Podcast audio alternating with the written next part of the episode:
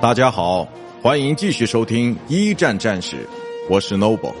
今天我和大家分享的是一九一六年消耗之年之俄国支援盟友。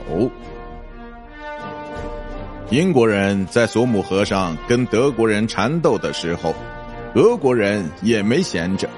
为了尽到盟友的责任。尽可能的帮助法国缓解凡尔登地区的压力，俄军的阿里克谢·布鲁西洛夫将军率领部队向德国发动了一次相当成功的大规模攻势。一九一六年，已经答应协助盟友的俄国，在了解到凡尔登法军濒临溃败的情况之后，只好把原定的东线习得计划提前。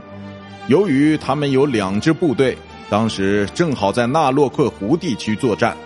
所以俄军总参谋长米哈伊尔·阿列谢夫将战场选在了普利皮亚特沼泽北部维尔纳地区，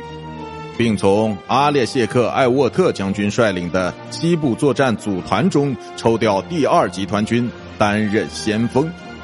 而奉命与俄军进行首轮对抗的。则是陆军元帅冯·埃克恩率领的德国第十集团军。俄国第二集团军于三月十八日开始挺进，却遭到了德国战壕里发出的致命火力攻击。这次战斗于四月下旬结束，埃克恩以两万人的代价，给俄军造成了十万人的伤亡。俄军牵制德国火力的首次努力。至此，宣告失败。